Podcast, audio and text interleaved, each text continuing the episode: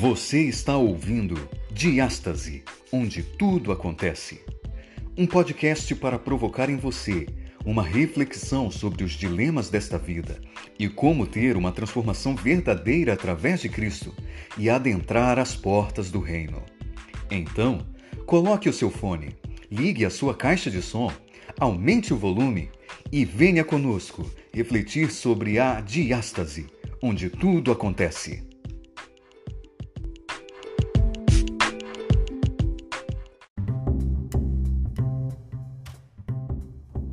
Olá, meu amigo, seja bem-vindo ao podcast de Ástase, onde tudo acontece.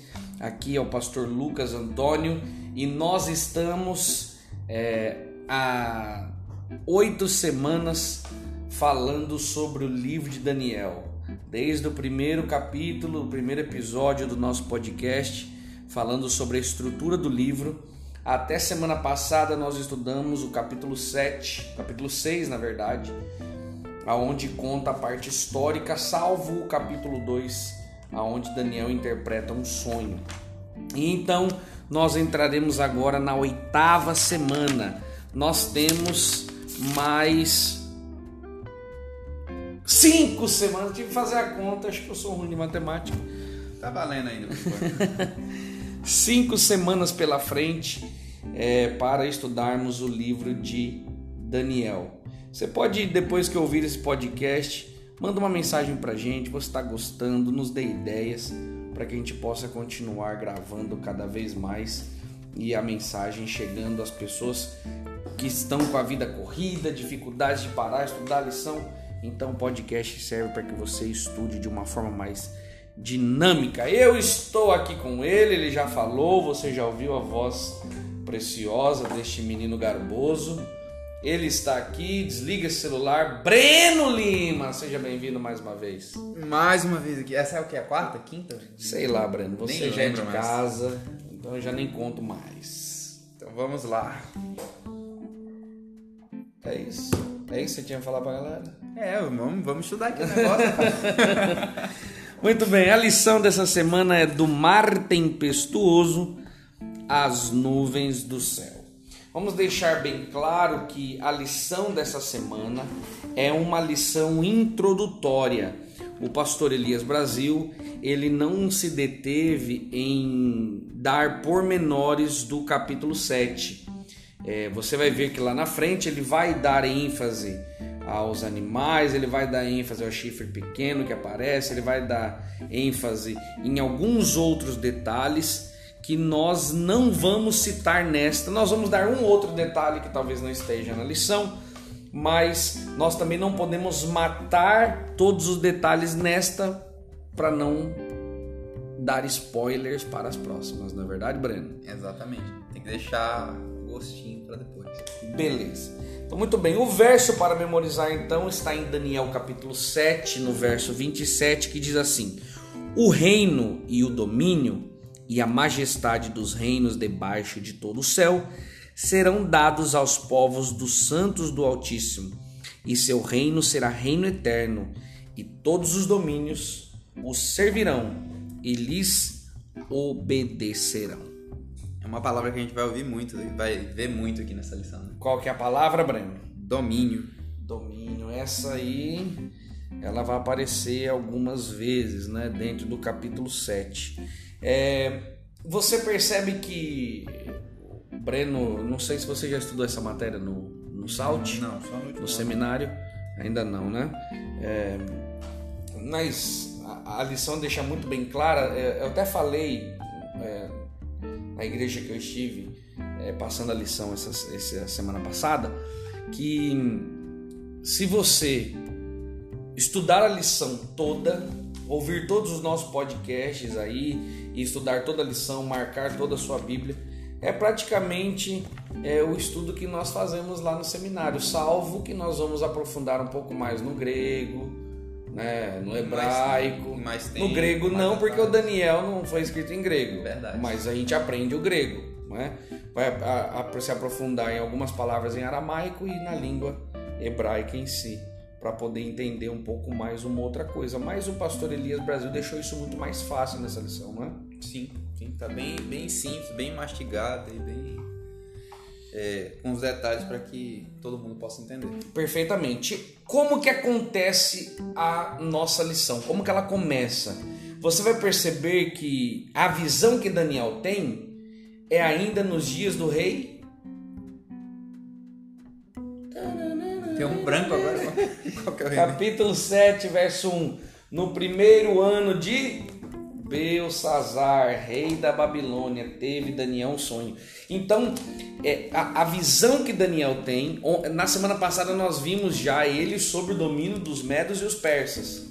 Dario o Medo era o governador naquela época. Isso. Quando ele foi jogado na fornalha. No entanto, a visão. Na fornalha, na... Foi jogado na cova. É muita coisa aqui, gente. Aí, e nesse momento da visão, ele está sobre o domínio ainda de Belsazar. Não é? é uma coisa que fica já, já fica claro, se você não percebeu até agora, que o livro de Daniel não segue uma sequência cronológica. Né? Daí para frente já começa a ver que já tem uma outra coisa né, que é diferente. Agora, a visão de Daniel, Daniel ele é um, um é, ele interpreta sonhos, né? Ele teve até agora que interpretar o sonho de Nabucodonosor e interpretar a escrita da parede quando Belsazar deu a festa. Só que agora Daniel tem que interpretar o próprio sonho, né? Então Daniel, ele agora ele sonha e esse sonho tem tudo a ver com o sonho de Nabucodonosor. Exatamente. Você vê que há uma ampliação do sonho, é uma ampliação do sonho de Daniel é sobre é uma, o sonho de É uma repetição com mais detalhes, né? Perfeitamente, perfeitamente. É uma ampliação, né? Que revela é, basicamente o que foi feito em Daniel capítulo 2. Agora, é, a, a lição vai trazer que é, a, a, visão ela ocorre é, durante a noite e ali nessa visão tem um mar que está agitado pelos quatro ventos. Você vai ver aqui escuridão, é água, que lembram o quê? Lembram criação. Isso, aquele estado inicial né, da criação. Perfeitamente. E mais parece que essa criação está sobre guerra, está sobre ataque, ela está distorcida, não é? Esse é um dos primeiros detalhes da visão. É, em segundo lugar, a gente vai ver quatro animais que são impuros e híbridos. Eles têm um, eles parecem com algum animal, mas tem detalhes de outros. São uma o que a gente chama de amalgamação, né? Uma mistura de espécies. Perfeitamente. Que a Bíblia condena. Perfeitamente. É, é uma violação né, dessa, dessa criação, né, da ordem da criação. É, em terceiro lugar, nós vamos ver então é, que são descritos como que estivessem exercendo domínio. Esses animais, eles estão com o domínio, não é? é e aí o pastor Elias Brasil, ele vai é, remeter, entenda que algumas coisas nós não temos como aprofundar, mas ele vai remeter ao domínio que Deus deu a Adão e que foi tirado, foi usurpado, e esses poderes fazem todo sentido nessa usurpação loucura, né? É aquela coisa. Porque né? gente, tem muita gente agora que ficou assim, tum. O que, que ele tá querendo dizer com isso? Você não entendeu também, não? o que veio à minha mente é, que, é o seguinte: é até a, uma da, a frase que você marcou aí, o domínio é de Deus. Foi isso que você escreveu? Perfeito. Você tá falando das minhas frases para quê? Vamos lá. Então, o domínio ele é, sempre foi de Deus. E Deus estendeu esse domínio para Adão e Eva como sendo o guardador da terra. Isso. É? Adão peca, ele perde o domínio, e que passa a ser de Satanás. E aí isso vai se passando de um para o outro ali, de reino após reino. Perfeitamente. E esses animais, a gente percebe que eles seguem uma ordem. Vem um e depois o domínio passa para o próximo, e depois o domínio passa para o próximo, até que chega o ponto de que o domínio volta para quem? Vai voltar para Deus. E aí permanece com ele eternamente. Eternamente. Então, que é, uma... é, é, o quarto ponto que, que o pastor Elias ele coloca aqui, né? Com a vinda do Filho do Homem, o domínio então é devolvido àqueles a quem pertence legitimamente. E, então, o que Adão perdeu no Éden, o Filho do Homem recupera no julgamento celestial. E temos que entender que essa visão ela é simbólica, né? É... Se você der de cara com os animais, não vai ver um leão alado. É. Né? Se você vê, corra, porque o negócio tá feio pro teu lado. Exatamente. Ou você bebeu, ou você fumou alguma coisa. Misericórdia, né? Muito bem, vamos lá então para os quatro animais, né? Daniel capítulo 7 vai começar então a falar sobre esse vento tempestuoso que agitou os quatro ventos, agitaram o mar grande e ele viu. Então ele começa assim: no, quatro animais grandes, diferentes um dos outros, subiam da onde? Do mar. Subiam do mar. O primeiro era como que? Um leão e tinha asas de águia. E quando ele estava olhando, as asas foram arrancadas dele. Foi levantado da terra e posto em dois pés como homem, e lhe foi dada mente de homem. Aqui o leão representa a mesma cabeça de ouro. Por que, que o leão é, ele, ele foi dado, ele tinha asas? Porque é, Nabucodonosor, quando domina os reinos ao redor ali da Babilônia, ele domina com rapidez. E o leão era o símbolo, leão alado, um leão de asas, com essas asas, era o símbolo é, representado pela Babilônia, né? Ele Exato. tinha esses leões estavam cravados nas paredes da própria Babilônia. Exatamente, né? As obras de arte, tudo, tudo tinha esse símbolo aí de do leão com asas. E, e, e nesse momento das asas serem arrancadas, você vê que é, foi e, e foi levantado sobre os dois pés, mostra que é, a decadência, né? Ele tinha asas, ele tinha poder, as asas foram arrancadas e ele foi posto em pé e foi dado um coração humano. Isso mostra a decadência dos reis que foram vindo dentro da Babilônia. Exatamente, só vê, vê que as coisas só vão piorando, né? Ali Vai piorando. Com, com Belsazar mesmo, ou com, com... É Belsazar. Belsazar, né? Fugiu agora, que é tão, às vezes é, é tão parecido o nome babilônico de Daniel com Beltesazar, né? Com o do rei. Então, você vê que as coisas vão, vão piorando. A gente viu na lição passada a questão do orgulho dele, daquela arrogância e tudo mais. Perfeitamente. Depois aparece, ele continua olhando e um segundo animal semelhante. E quando ele diz semelhante é porque parece, parece, mas ele não é na totalidade o animal em si. É ele... É a gente tem que entender também que as coisas que ele viu, não só ele, se a gente for pegar exemplo de, de João, no livro do Apocalipse e tudo mais, essas visões, elas não são coisas da nossa esfera, né? Da nossa, do nosso cotidiano. Então eles tentaram. É... Tinha, uma, tinha um, uma, uma semelhança para que ele entendesse, Isso. mas tinha os detalhes, as, a mais, as amalgamações. São, são né? coisas que ele não estava acostumado. Então ele disse: olha, é parecido com isso aqui. Perfeito, para que ele tivesse uma ideia. Muito bem. E aí então vem o urso. O urso representa o mesmo peito e braços de prata que é o reino medo-persa, né? Exatamente. E o fato ali de que o, o, o urso se levanta para um lado, né? No, isso está dizendo ali no texto, né? Isso, no verso. É, qual se levantou sobre um dos seus lados, né? Esse, esse ato de se levantar por um, por um lado mostra que os persas eles tinham uma superioridade sobre os medos. Então esse lado persa era mais forte, por isso que ele se levanta, né? Hum, exatamente. E as três costelas, ele tinha três costelas na boca, simboliza as conquistas do Império Medo-Persa, que era Lídia, Babilônia. o Egito e a Babilônia. Muito bem, muito bem, muito bem. Depois ele continua olhando e um terceiro animal ele vê um leopardo. O leopardo representado pelo mesmo quadril de bronze lá da, lá estátua. da estátua. E simboliza o império grego. Grego. Que diferente do, do leão aqui, em vez de ter duas asas, tem quatro. Rapaz, então isso, se lá no leão simbolizava rapidez, velocidade, o Império Grego então era bem mais dobro. E faz todo sentido quando a gente olha para a história e a gente percebe que a Grécia dominou todo aquele mundo, digamos assim, né? conhecido, numa velocidade enorme. Quando Alexandre o Grande domina, eu não me recordo agora quantos anos foram, mas foi uma, uma velocidade é, enorme. Ele domina todo aqueles outros reinos e tem alguns outros detalhes também, né? Por exemplo, as cabeças do, do leopardo e tudo mais, mas isso a gente vai ver provavelmente mais tinha pra frente. quatro cabeças, não é? Isso.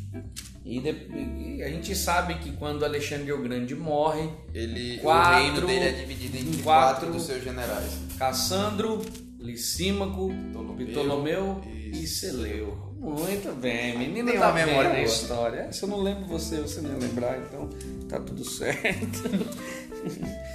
Muito bem. E depois desses três Aparece que um- semelhantes a algo, surgiu um outro que era totalmente diferente. Agora esse não tinha, né? Na, é, tanto que quando Daniel vê, ele não consegue assemelhar a nada. Ele simplesmente diz que era um animal. Vamos- acho que a gente pode ler o verso, verso 7 diz assim: Depois disso eu continuava olhando nas visões da noite, e eis aqui o quarto animal, terrível, espantoso e sobremodo forte. Essa foi a, a, a, forma que ele conseguiu representar. Ele vai dar mais detalhes, né?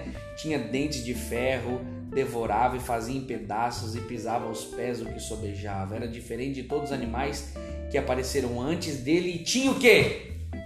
Dez Dez chifres. Esse animal, ele representa as pernas de ferro, que é Roma, a dureza do ferro. Exatamente. E aí os dez chifres vão se assemelhar aos dez dedos da estátua. Rapaz, é muita coisa. Quando a gente olha para tudo isso, eu até antes de começar a gravação com o Breno falei, Breno, o negócio vai pegar fogo.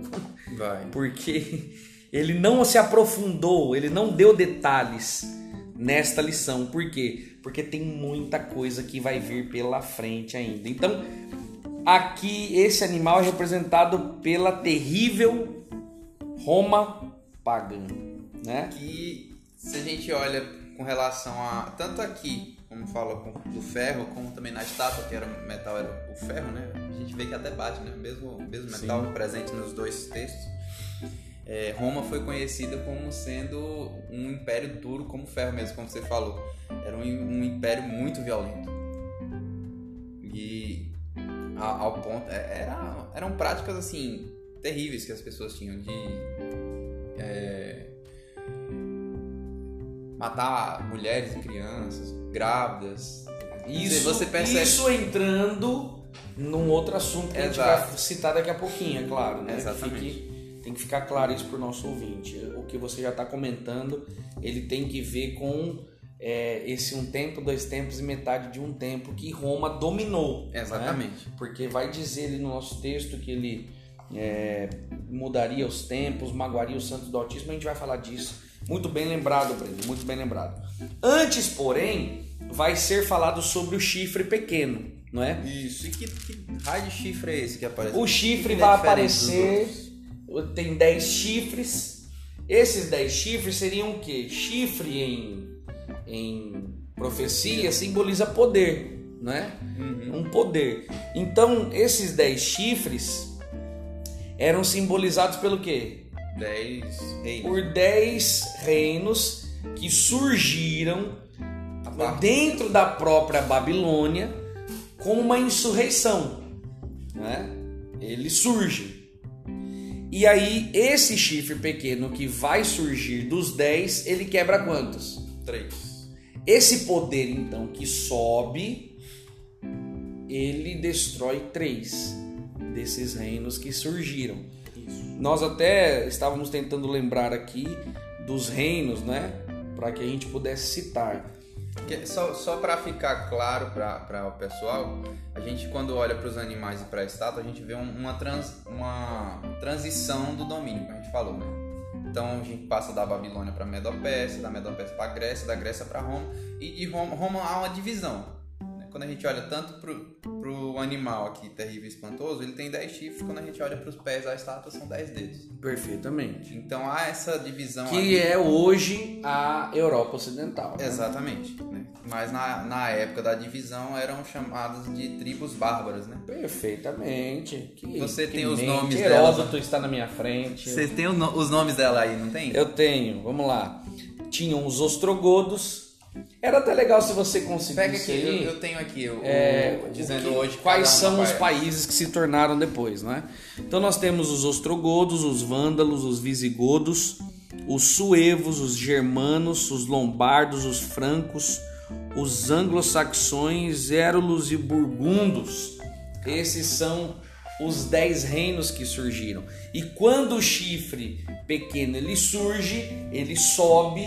É, é, Daniel estava Pra vendo, né? Tem que derru- Três são derrubados. Você vê que no chifre, no, no chifre não, no verso 7, ele termina o verso dizendo que antes dele e tinha 10 chifres, né?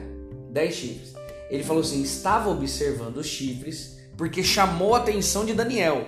Ele viu o animal, mas o que chamou a atenção dele foi o quê? Os chifres. Foi o chifre, né? Eu estava vendo os chifres e subiu o outro pequeno. Então, enquanto ele via, sobe um pequeno que faz o quê? O Aham. verso vai dizer, verso 8: Subiu outro pequeno, diante do qual três dos primeiros chifres foram, desculpa, arrancados. Exatamente. Aí eu tô aqui com os nomes de cada um e o que, que eles são hoje. né? Deixa eu só, de- deixa eu só dizer aqui, porque Fala. três deles foram destruídos. São Exatamente. três povos que deixaram de existir, não existem mais, desapareceram. O chifre pequeno, o poder sobre esse chifre, ele oprime, mata, destrói e desaparece da face da terra, que são os ostrogodos, os vândalos e os érulos. Exatamente. Esses três deixam de existir. Os outros sete continuam e eles se tornaram países que hoje nós conhecemos como quem, Breno? Então, os anglos se tornaram a Inglaterra. Os burgundos, a Suíça. Os francos, a França. Os germanos, a Alemanha. Os érulos, que foram os que foram destruídos. É, eles ocupavam um, um território que é, era ali a parte sul da Itália, mas não virou nenhum outra coisa. Os lombardos, o norte da Itália. Os ostrogodos, que também foram destruídos, ocupavam a Áustria. Os suevos, Portugal. Os vândalos, o sul da Espanha. E os visigodos, o norte da Espanha. Rapaz, é demais. Então, isso que nós estamos vendo são é, o que Deus mostrou para Daniel era como o reino seria, como seria instituído o poder inimigo dentro da história. Então, isso tudo que nós estamos citando para você que está na Bíblia faz parte da história. Então, por isso que quando Daniel ele, ele vê, ele tem essa visão, você vai ver isso lá na frente, estou dando um spoiler rápido aqui, que quando ele termina, ele, ele, ele, ele não entende, ele fica perdido. Se você continuar lendo o capítulo 7, você vai perceber que o que nós estamos falando é explicado um pouco. Sim, é Mas Daniel, quando ele tem a visão do capítulo 10 ali, tudo que ele vê, ele não entende. Aí o anjo fa fala para ele o quê? Sela o livro. Porque essas coisas aconteceram no tempo no tempo do fim. Então, hoje, quando nós estudamos, nós conseguimos entender que tudo isso fazia parte da história e que nós estamos inseridos nessa, nessa história. parte da visão, o próprio anjo que Daniel vê na visão, ele vai explicar para ele, para que ele pudesse entender o que é que era necessário, que não era para o futuro. Agora, Daniel, quando ele vê esse chifre, ele vê esse chifre fazendo o que com os santos? Proferindo três coisas, né? Ele vai Proferindo- guerrear. E aí três coisas acontecem. Isso. Muito bem, vai lá, Breno. Proferindo palavras contra o Altíssimo, destruindo os santos do Altíssimo e mudando os tempos e a lei. Isso está no verso 25, não é? Então esse chifre, ele vai mostrar aqui, se você continuar lendo o verso 8, vai dizer: "E eis que neste chifre havia olhos como os de homem, uma boca e falava o que? Blasfêmias, falava insolência. Então esse chifre que sobe e destrói em três povos, ele agora não só destruiu esses três, mas quer destruir quem? os santos do Altíssimo. Né? Quer destruir de que forma? Como você citou, proferindo palavras contra Deus, contra o Altíssimo, é, magoando, perseguindo, destruindo os santos do Altíssimo e pegando aquilo que é mais importante para os Deus e para os santos do Altíssimo, o povo dele, que é pegando os tempos e mudando e quebrando a lei. E aí esses santos seriam entregues como consequência disso, eles seriam entregues nas mãos, né? Como o verso diz. Por quanto tempo? Por um tempo, dois tempos e metade de um tempo. Explica aí, Breno, pra Confuso gente. isso quando a gente não entende. A gente lê e fica assim, pastor, mas como é que é isso? Breno, como é o nosso mente do negócio aqui, vai explicar pra gente por que, que é citado um tempo, dois tempos e metade de um tempo. Então, primeiro a gente tem que entender que quando se usa aqui nesse contexto a, a palavra tempo, é, ela se refere a um período de um ano. Então, quando ele fala um tempo, dois tempos e metade de um tempo, seria um, um ano, mais dois anos, mais metade de um ano, ou seja, três anos e meio. E a gente tem... Isso apenas em profecia, né, Breno? Isso. Tem que ficar claro, Isso, porque senão somente nesse contexto aqui que a gente tá Porque falando. senão a pessoa vai lá em Gênesis e vê a palavra tempo, já vai querer dizer Não, que é um ano. Nada a ver com isso. É, aqui nós vamos diferente. lidar com o princípio dia-ano, não é? Isso. É essa a ideia, não é? Exatamente. Então, quando a gente percebe aqui o, o período total seria de 3 anos e meio, que dariam 1.260 anos, dias. né? Que quando a gente aplica esse princípio de ano, dá 1.260 anos. Perfeitamente. seriam então aqui 1.260 anos, onde os santos estariam nas mãos é, Seria um- desse chifre. um período de perseguição. De, de, é, de perseguição mesmo, né? essa é a melhor palavra pra gente utilizar. E aí, nesse período, é entra aquela questão que você estava dizendo anteriormente. Foi nesse tempo que Roma pagã ela dominou, surgiu esse chifre pequeno, que é um poder, nós vamos ver o que é esse poder, que tem tudo a ver com é, o que Paulo disse em 2 Tessalonicenses 2, do verso 1 ao 12, que é o homem da iniquidade. O mesmo chifre pequeno tem semelhança com o homem da iniquidade, não é? Exatamente. Que Paulo diz assim, ó, no tempo oportuno ele será revelado, não é? É, se você quiser abrir lá, Breno, pode abrir. Tem, tem até. Não, vamos, não vou ler os 12 versículos, não, mas tem um que fica bem claro a, a semelhança. Que é o versículo. O verso. Cadê ele?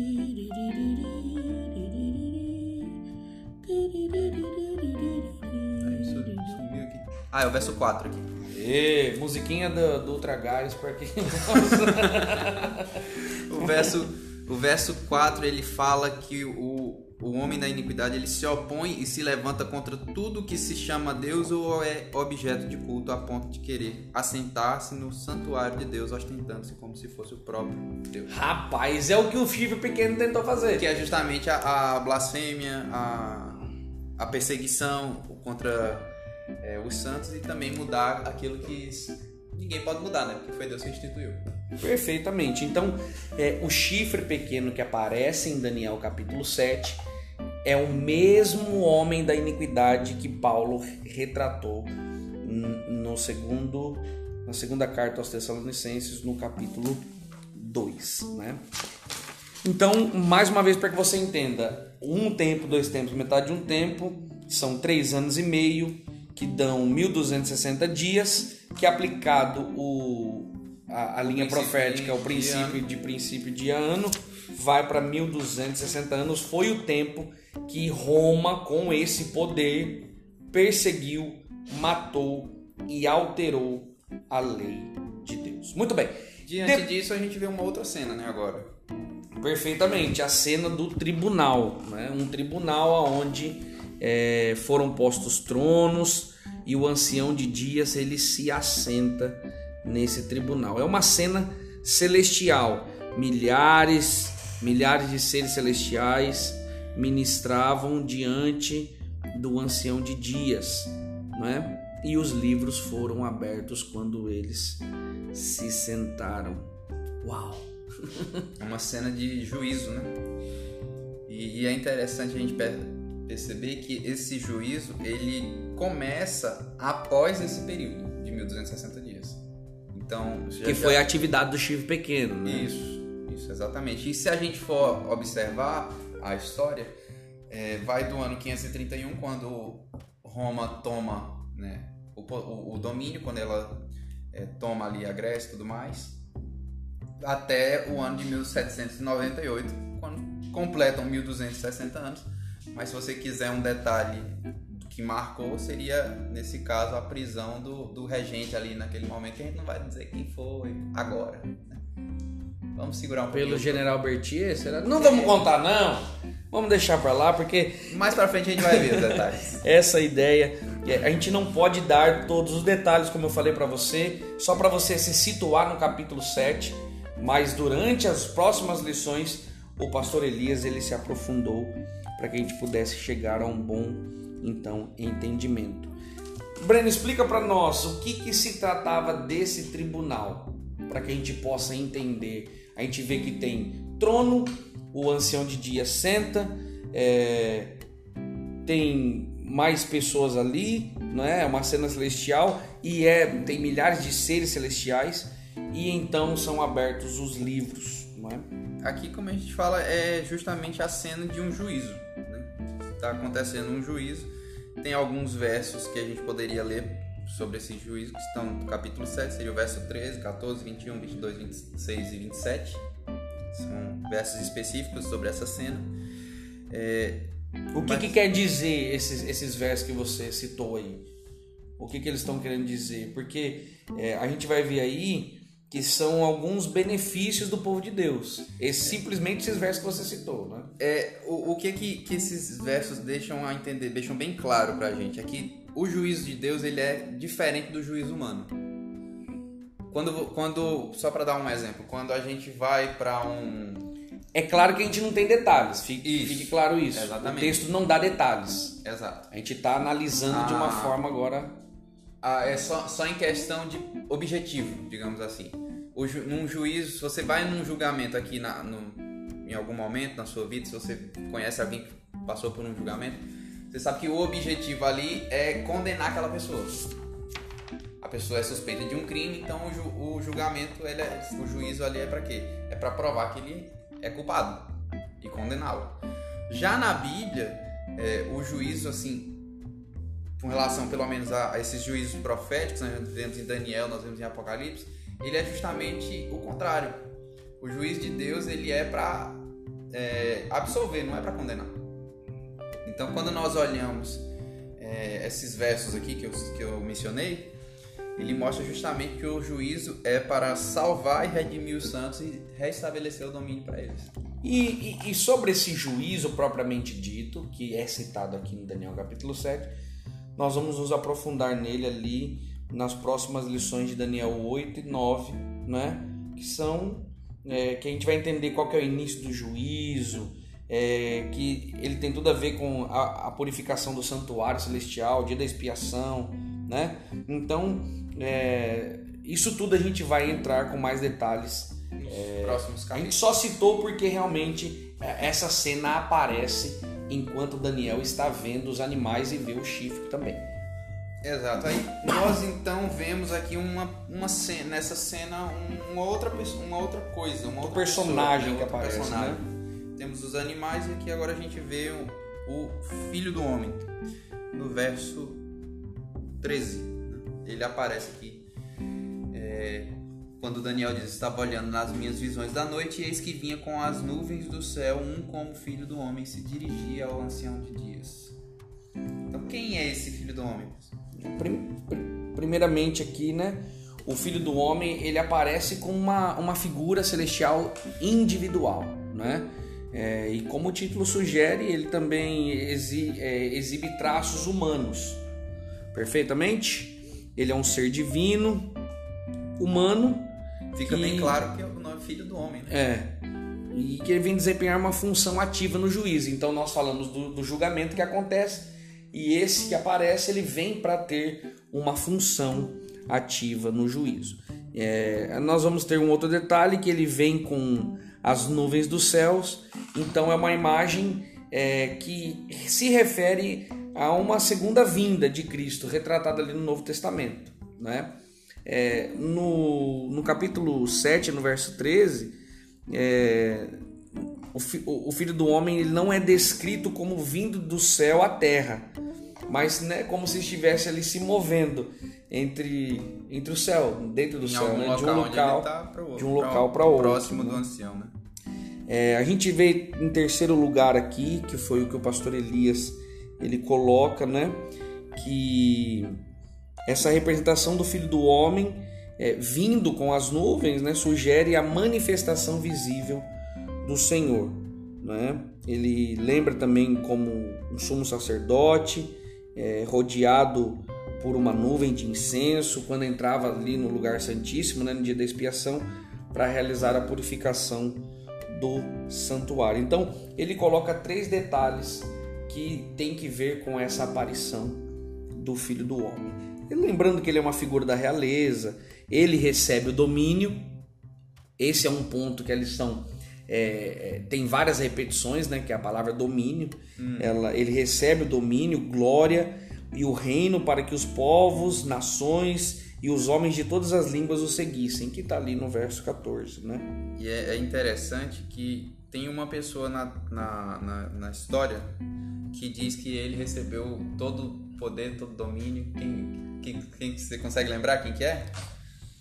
Rapaz, se você a gente for em, em Timóteo, né? É, é, é sobre esse verso que você está querendo dizer? Ainda não? Não, Ou sim, ainda não, não. não, não, não. Então Ainda diga. não. Então diga porque É às vezes tá mesma na tua pessoa, cabeça não tá na minha. É a mesma pessoa, né? É a mesma pessoa, mas se a gente lembrar ali do- dos finais do- dos evangelhos, nós vemos que o próprio Jesus ele diz que depois da sua ascensão todo poder e todo domínio foi dado a ele no céu e na terra, não é verdade? Perfeitamente. E que nós vemos que no verso 14 de- do capítulo 7, é, esse, esse domínio, a glória, o reino, tudo isso foi dado para que ele, os povos o servissem. E, E essa essa, palavra, palavra, servir, ela pode ser pode ser, né? também Como adorar, né? como adorar. Então isso é mais uma prova também de que Jesus é Deus. né? É o filho do homem, ou seja, é um homem humano, mas ele também é Deus. Muito bem, muito bem. É, e a gente vai ver que esse, esse detalhe, né? é, do que eu, que eu citei aqui em 1 Timóteo 2,5, né? Diz: Porquanto há um só Deus e um mediador entre Deus e os homens, Cristo Jesus, o homem, né? Então você vai ver que tem outras, outros detalhes que remetem, sendo filho do homem como, como Jesus, que é o mediador, ok? E aí então entra outra questão que são os santos do Altíssimo, que é o que?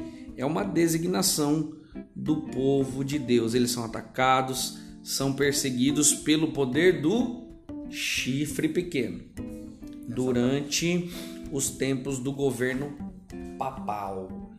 Ah. Agora as coisas estão aparecendo. O chifre pequeno ele representa esse esse poder papal e isso nós vamos deixar mais claros durante as próximos os nossos próximos encontros, né? Exatamente. Um silêncio aqui do nada. Faltou só o grilinho. cri, cri, cri. Então, é, o povo aqui, os santos do Altíssimo, eles são os que fazem parte né, do povo de Deus. Né, Os fiéis, né? Os fiéis. A gente percebe que ao longo do da história, Deus sempre teve os seus fiéis. É, o tempo inteiro.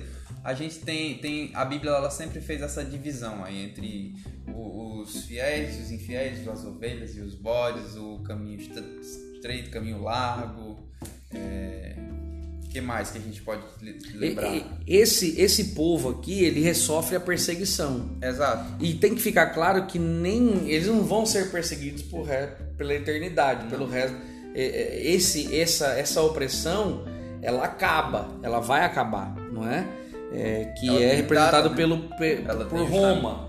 É, esse poder persegue, como diz no verso 25.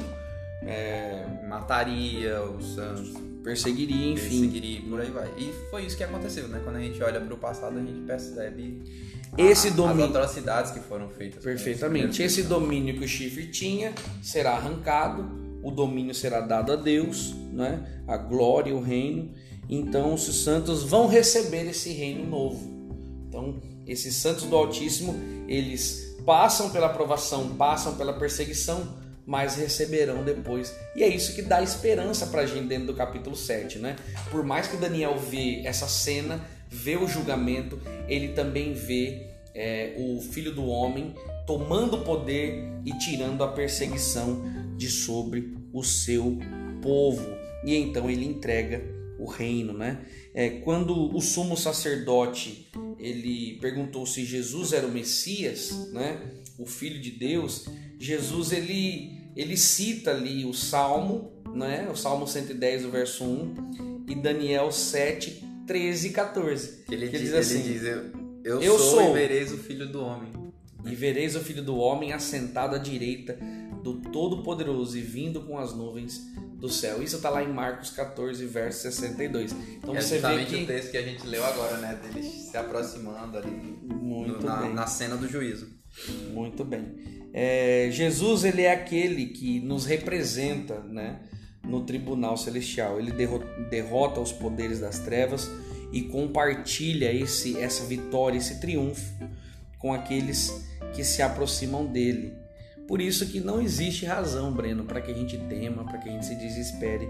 Deus ele tem o domínio. E aí, como declarou Paulo em Romanos 8, verso 37 e 39, que diz assim: Em todas as- estas coisas, porém, somos mais que vencedores por meio daquele que nos amou, porque eu estou bem certo de que nem morte, nem a vida, nem os anjos, nem os principados, nem as coisas do presente, nem do porvir, nem os poderes, nem a altura, nem a profundidade, nem qualquer outra criatura poderá separar-nos do amor de Deus que está em Cristo Jesus, nosso Senhor. Que promessa maravilhosa. Que coisa maravilhosa, que coisa maravilhosa. Eu creio que com esse verso a gente já pode terminar a lição dessa semana, não é? Você percebe que é, a, visão, ela, é, o sonho, ela é explicada. Você vai ver que no verso 17 vai dizer que os quatro animais são quatro reinos, quatro reis que se levantarão na terra. Enfim, ele vai dando todos os detalhes. Ele mostra a cena de julgamento. Ele mostra é, é, o juízo, não é?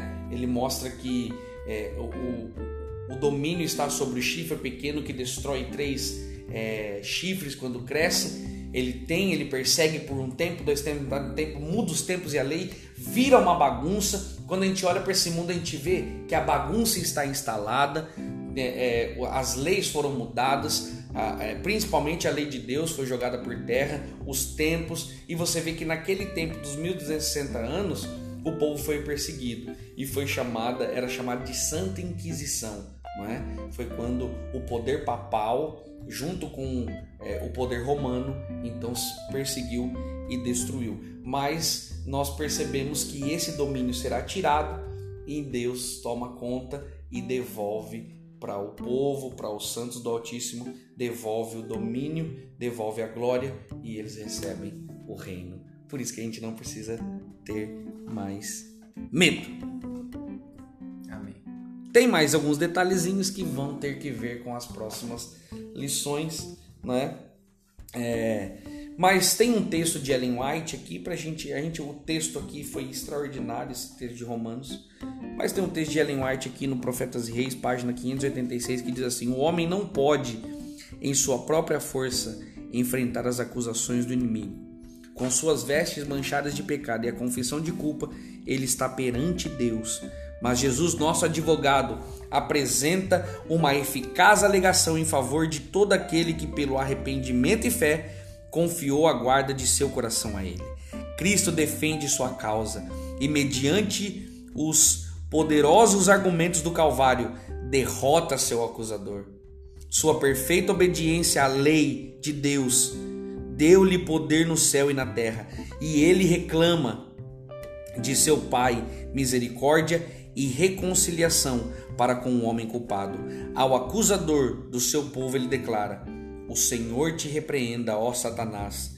Estes são os que foram comprados com o meu sangue, tições tirados do fogo.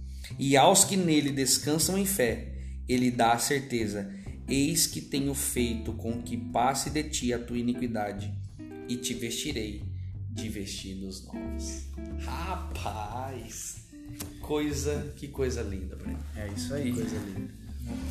Nós fazemos parte desse povo. né? É, a gente não é perfeito, a gente erra, a gente sofre um- algumas perseguições, todos nós sofremos. Você que está ouvindo esse podcast também sofre é, nos dias de hoje, mas como o texto de, de Romanos diz e como essa citação de Ellen White, Jesus está voltando, vai instituir seu reino, vai destruir o poder do chifre pequeno e nos dará de novo o reino dele, aonde ele será o Deus e nós seremos o seu povo. Amém. Que benção, não foi, Breno? Nós tudo? Que benção. Pode ser que tenha ficado uma ou outra dúvida, mas no decorrer das próximas lições essas dúvidas serão tiradas e com certeza nós cresceremos no conhecimento do livro de Daniel. Quer dizer mais alguma coisa, Breno? Se você, vamos, vamos fazer um, um- um negócio diferente. Se você ficou com alguma dúvida, que é um assunto complicado, é um pouquinho mais detalhado. Mais detalhado. Então, no início, o pastor perguntou se você, tiver alguma ideia, algum comentário para fazer, fique à vontade. Se você tiver alguma dúvida também, entre em contato conosco. Você vai receber vai- né, esse podcast pelo WhatsApp, pelo Telegram, é, e você pode mandar mensagem pra gente pelo Facebook também. Se você tem Manda lá no alguma Instagram, dúvida, como é o Instagram? Instagram, É. o meu Instagram, né? E o seu, Pastor Lucas Antônio, PR Lucas Antônio, e o seu é? Arroba lbreno7. Ai, que bonito. Muito legal, muito legal. Então, gente, um abraço, que Deus abençoe. Breno, obrigado mais uma vez. É um prazer por enorme. Separar um tempo para estar conosco. E com certeza é, nós não somos os melhores no assunto, nós não somos doutores no assunto, mas a nossa função aqui é poder fazer com que a gente pense junto E, e, chegue compartilhar um pouquinho né, do que a gente tem aprendido ao longo da nossa caminhada aí com o pessoal também. perfeitamente. Um abraço, que Deus abençoe e não se esqueça, esse é o podcast de Ástase, onde tudo acontece.